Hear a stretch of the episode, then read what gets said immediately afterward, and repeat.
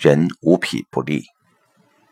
要能从爱情中滋生恩情，条件不外有二：一个是逆着看，关照到自己的不足，因而生出何得至此的惜福之心；另一个是顺着看，在发掘对方的优点中升起有幸逢此的感恩之情。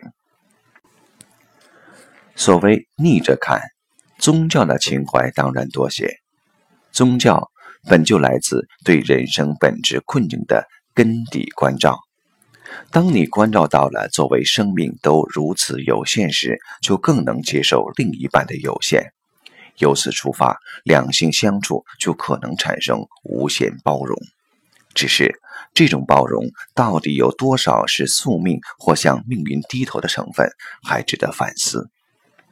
而恩爱则一定要带有甜蜜满足的成分，否则一味包容何止是姑息养奸，在修行上也是一种断剑。相对于逆着看，顺着看就需带有一定的艺术色彩。坦白说，两性相处若只以习惯而言，只会愈看愈不顺眼。恋爱时没发现的缺点，甚至是恋爱时所以为的优点，婚后常就成为无法忍受的部分。这是许多人的经验。挽救之道，倒并非要求其与己同，这样做往往会产生反效果。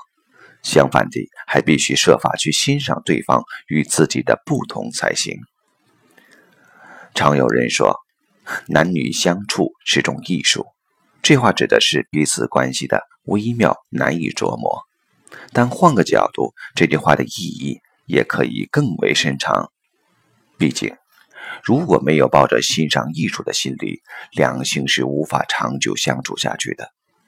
所谓艺术，总需有一些非常规的东西，而欣赏艺术，即在欣赏这种非常规。有人一天洗三次澡，有人三个礼拜洗一次澡。是洁癖，是懒惰，没有标准答案。是否称其为艺术，也端看你的对应。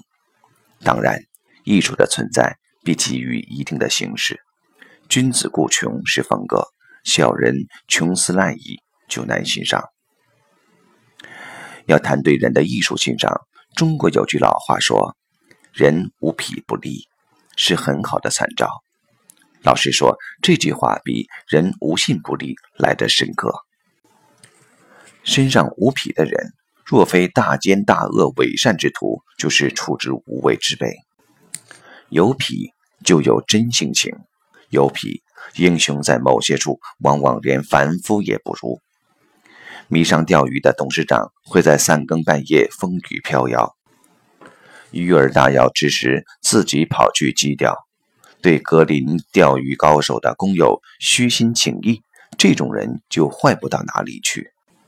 当然，皮少是风格，皮太多就是可忍孰不可忍了。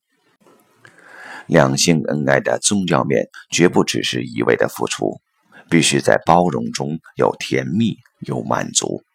而艺术面上能体会到人无癖不立，就更容易发现对方的优点。所谓恩爱。